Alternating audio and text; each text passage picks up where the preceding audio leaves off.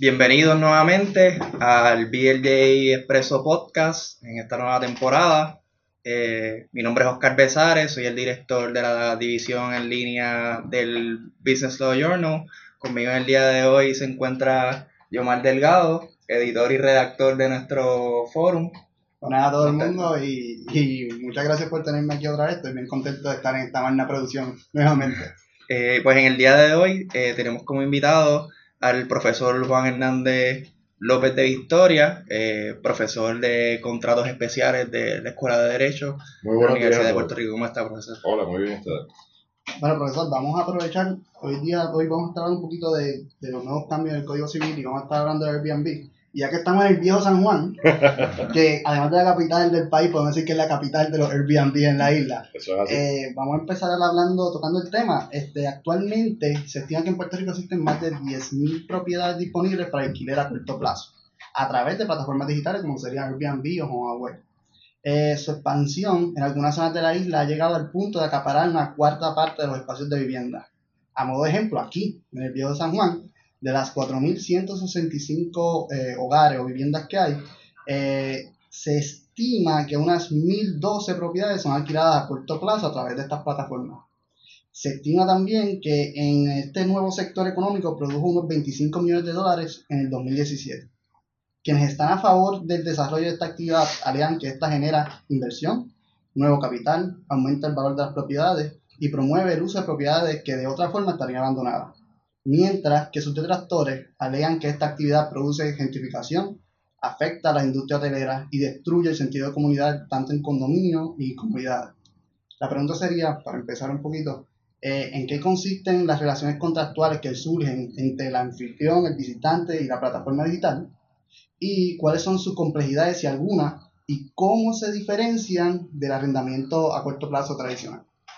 Muy bien. Eh, es una pregunta bastante complicada, realmente son muchas preguntas las que acabas de hacer. Eh, desde el punto de vista contractual, la relación entre el anfitrión y la persona que arrienda a corto plazo sigue siendo una relación de arrendamiento tradicional. Esa es la realidad. Que quiere decir que está sujeta a un contrato de arrendamiento. Eh, en términos de nuestra legislación, sería el, el Código Civil en su reglamentación del arrendamiento. La plataforma per se, con quien crea una relación en términos generales es con el anfitrión y sirve de intermediario para que se pueda dar el arrendamiento a corto plazo. Claro, algunas plataformas, más que otras, tienen términos y condiciones que incluso podrían llevar a hacer reclamaciones contra el arrendatario. ¿A qué me, me refiero? Eh, si, no, si no recuerdo mal, Airbnb, por ejemplo, si el arrendatario causara daño físico a la propiedad, hay un mecanismo a través de Airbnb para poder hacer la reclamación, incluso hasta cobrarla. ¿okay? Pero eso es un mecanismo contractual que ha provisto Airbnb y que no estaría sujeto per se al contrato de arrendamiento entre el anfitrión y el usuario, el arrendatario. ¿okay? El problema, eh, o vamos a, voy a retirar esa, esa acepción, no es un problema, depende cómo queremos manejar la situación. Ayer mismo yo me encontraba con algunos miembros de la comunidad eh, mercantil de aquí del Viejo San Juan.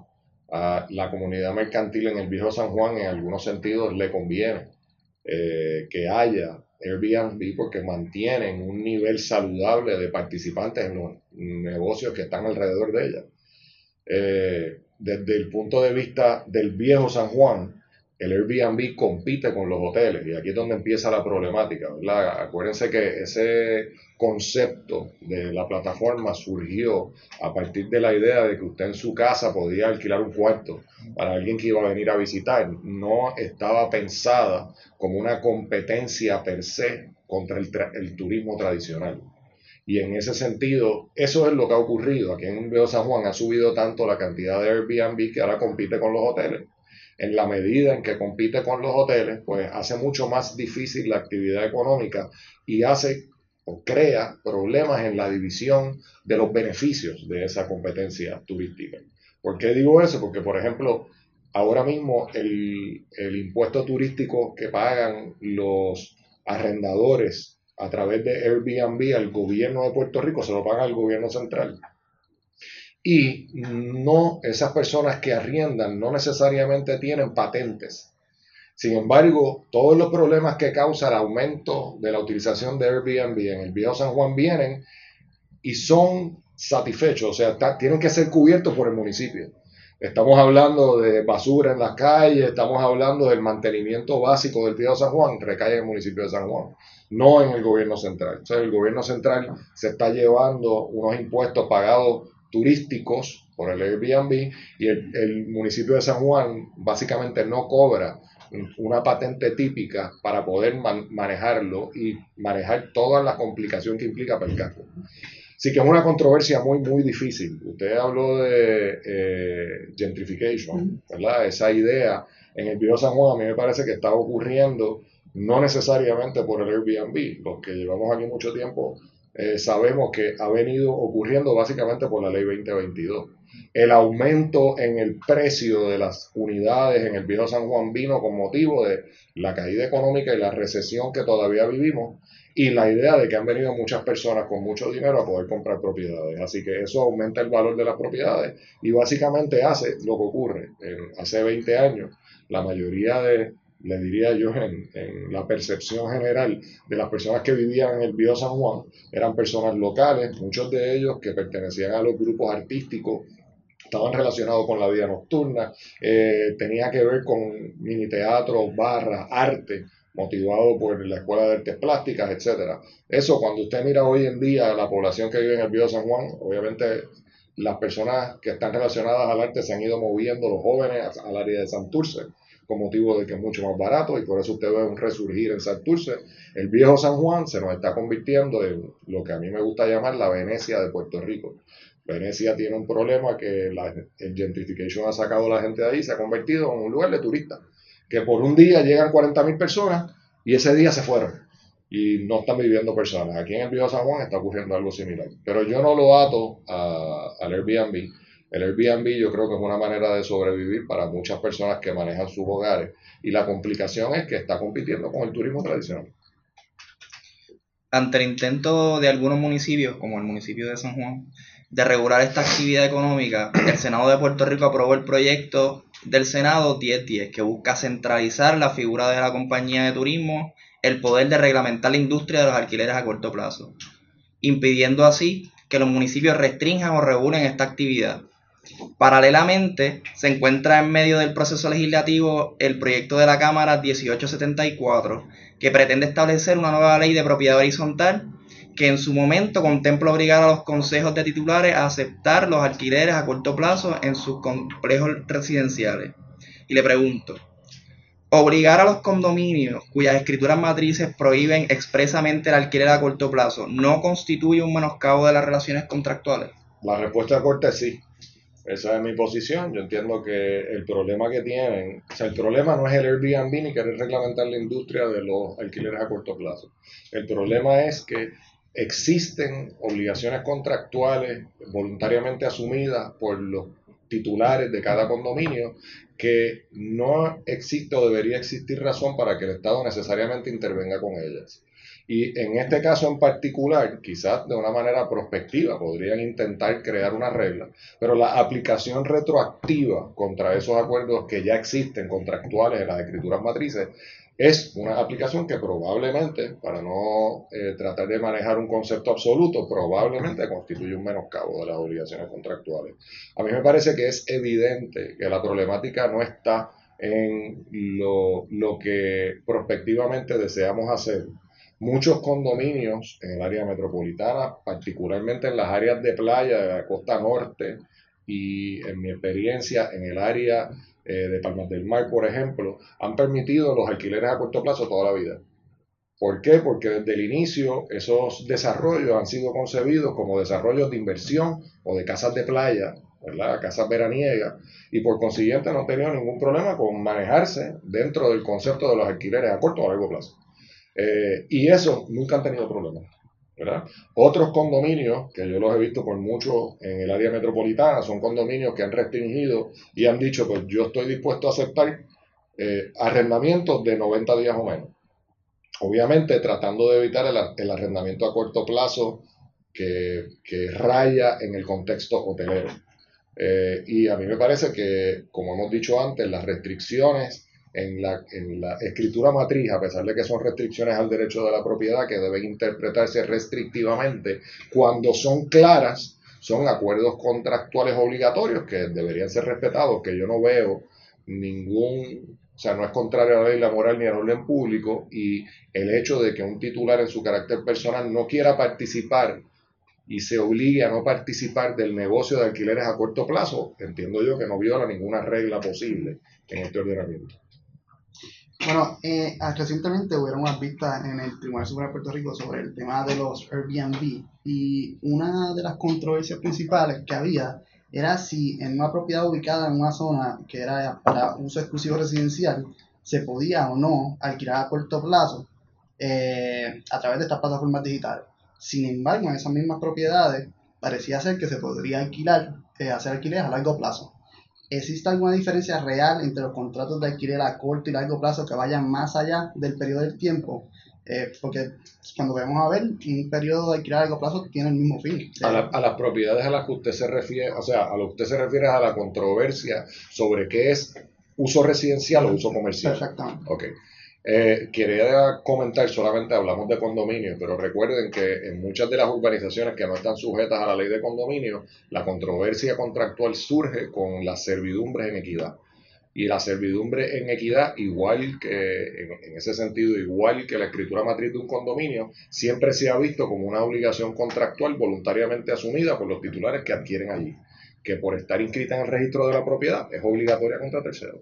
Así que el concepto es si en esa servidumbre en equidad restringimos el uso de cada propiedad sujeta a la, restricción, a la servidumbre, a un uso residencial unifamiliar, pues entonces esa restricción debe operar prospectivamente.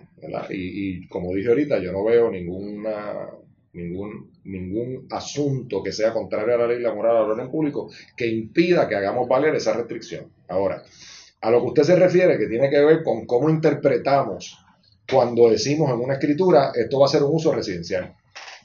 Y el problema es que es mucho más claro que un alquiler a largo plazo es un uso residencial en la medida en que una sola persona está alquilando en contraposición a un uso a corto plazo. Lo que pasa es que en nuestras mentes, si definimos el uso comercial como el uso que genera dinero, pues entonces no hay duda que cualquier uso residencial es comercial, porque el uso residencial a largo plazo definitivamente lo hacemos para generar dinero.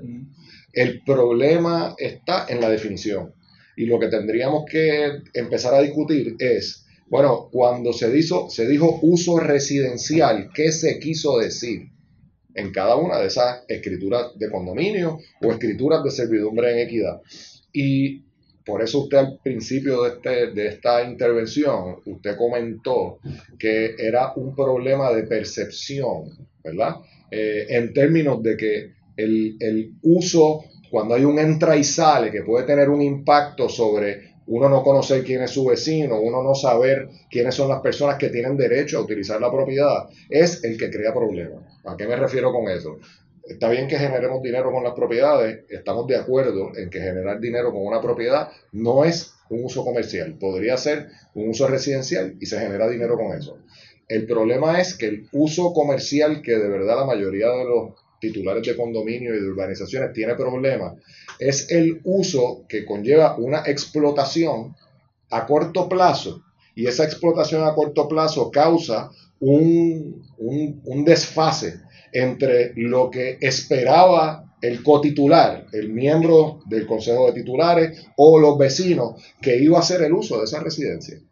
No tenemos duda que si usted le alquila una residencia que dice uso residencial para la manufactura de agua embotellada en una urbanización, definitivamente se salieron del uso residencial, están generando dinero, pero el uso comercial está en cuál es eh, la actividad diaria que se está dando en, esa, en ese lote residencial. Y la actividad diaria que se está dando ahí la hemos catalogado como comercial. ¿Por qué? Porque nadie está viviendo allí, se está embotellando agua.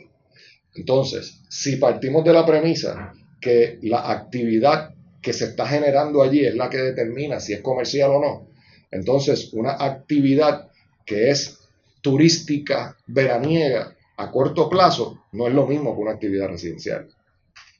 Y por consiguiente, podríamos, podríamos tomar la perspectiva de, espérate, si tú estás utilizando tu propiedad para que vengan 15, 20 turistas extranjeros o locales en turismo, en turismo local a utilizar tu propiedad, esa actividad es una actividad que podría catalogarse como comercial y por consiguiente le estás dando un uso no residencial a la propiedad. Claro, eso no está definido en ningún lugar y como dije hace un rato, el, el, concepto, si ustedes miran los casos que tienen que ver con la restricción del uso, porque esto también tiene que ver con la zonificación de las propiedades, en los conceptos parten de la premisa de que la propiedad usted la adquiere libre de cargas y gravámenes, así que cada vez que le vamos a poner un límite al derecho propietario, la jurisprudencia lo que dice es que tiene que ser una interpretación restrictiva de lo que decimos. Por eso es que estamos teniendo la discusión, porque todo el mundo está diciendo, no, es que es para uso residencial tu apartamento. Y, ah, no, pero si lo que están haciendo es viniendo a, comer, a cocinar y a dormir, es un uso residencial, ¿cómo va a ser? Y no pudimos definir mejor el concepto de cuál es el nivel de explotación que le estás dando al viejo. Eh, pues hablando del, del, nuevo Código Civil, los partidarios del proyecto de la Cámara 1654, que es el que pretende aprobar el, nuevo Código Civil, lo conciben como un gran adelanto para eliminar disposiciones anticuadas y para actualizar algunas disposiciones que ya están en desuso.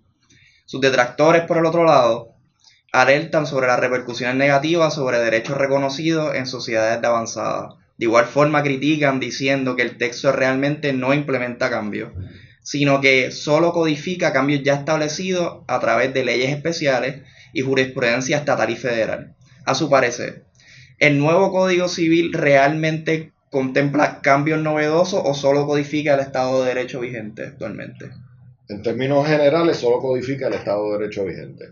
Eh, yo estoy de acuerdo con que pueden aprovechar una enmienda al Código Civil para eliminar disposiciones que ya están fuera de, nuestra época, ¿verdad? Y han sido desechadas.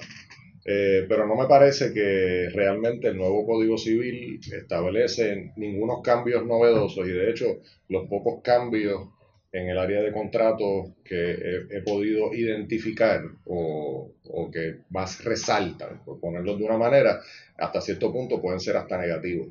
Eh, como veníamos hablando antes de empezar esta sesión, a mí me parece que nosotros tenemos que darnos cuenta, primero, que nuestra jurisdicción ya es una jurisdicción combinada que utiliza métodos que ya han sido adoptados por el derecho internacional en términos de tener un código civil, y no hay problema con ser una jurisdicción civilista, pero han proliferado y seguirán proliferando las leyes especiales. Y me parece que la pretensión de tratar de incorporar al código civil leyes eh, especiales que han venido subsiguientemente en otras áreas, no necesariamente es la posición correcta. Así que yo entiendo que el proyecto per se no necesariamente constituye un avance al Código Civil que tenemos cuando lo, lo consideramos a la luz de la jurisprudencia que aplicamos, la ley federal aplicable. En cuanto a materia de contrato, el proyecto del nuevo Código Civil incorpora a nuestro ordenamiento la figura del contrato preliminar. Este, ¿Podría explicarnos este, en qué consiste esa figura y cuáles son sus efectos entonces en el contrato final? Muy bien, cuando nosotros damos la clase de contratos especiales, se discute el área, ellos le llaman contrato preliminar, nosotros le llamamos precontrato, en la glosa española se le llama precontrato. La, el, el concepto del precontrato eh, se ha discutido mucho en la jurisprudencia puertorriqueña porque no surge claramente del Código Civil. El Código Civil lo que vislumbra es un artículo que habla, por ejemplo, de la promesa bilateral de compraventa y que fue motivo de mucha discusión hace años atrás, en los 80. Eh, y aparte de, a partir de ese artículo, pues también hemos aplicado el conocimiento general y lo que ha dicho la glosa española con relación a ese tipo de contrato. El contrato preliminar es un contrato como cualquiera otro y por eso es que las personas se confunden. Cuando decimos contrato preliminar o precontrato, aparentaría que no es un contrato. Pero el, el contrato preliminar es un contrato cuyo único objeto es lograr un contrato definitivo.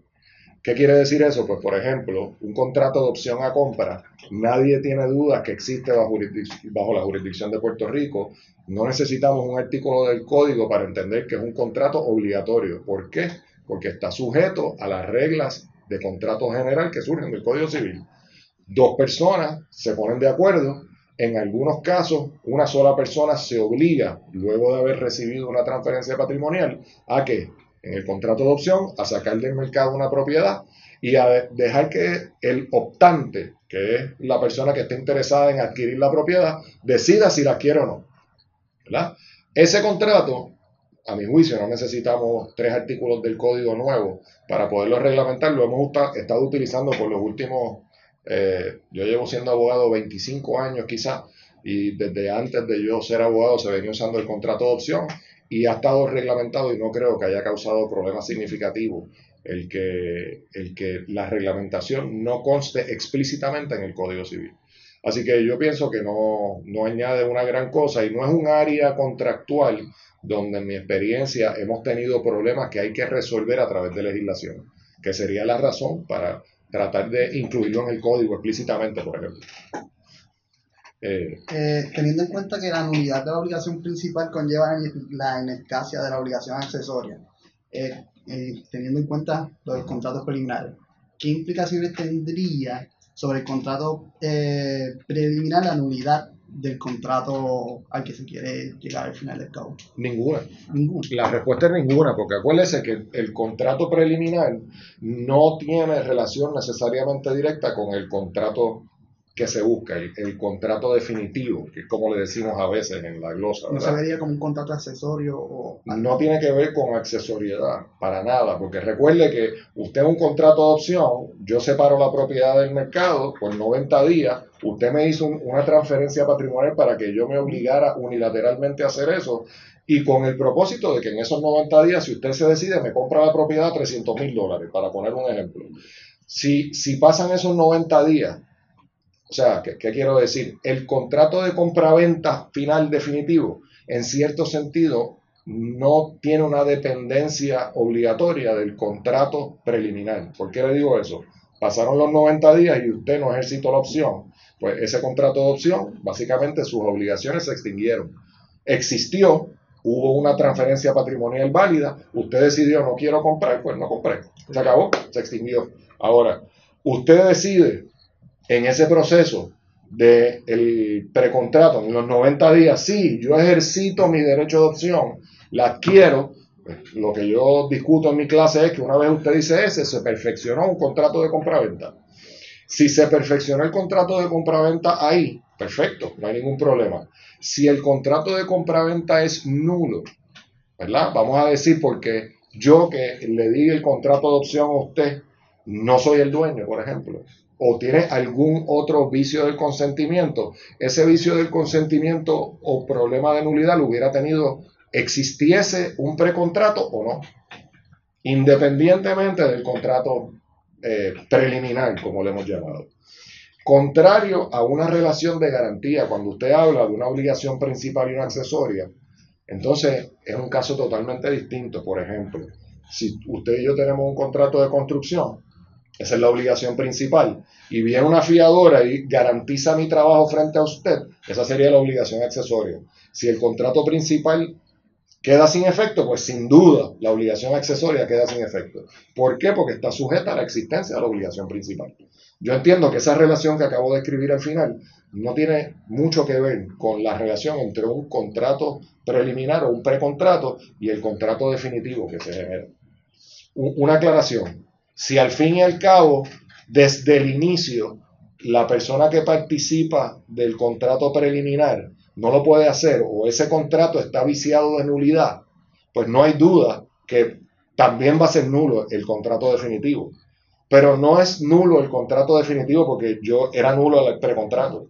Nosotros muy bien podríamos tener un precontrato nulo y a los 60 días usted venir y decirme lo ejercité y si verdaderamente no hay nulidad en el contrato principal, la nulidad del precontrato no causa ningún efecto.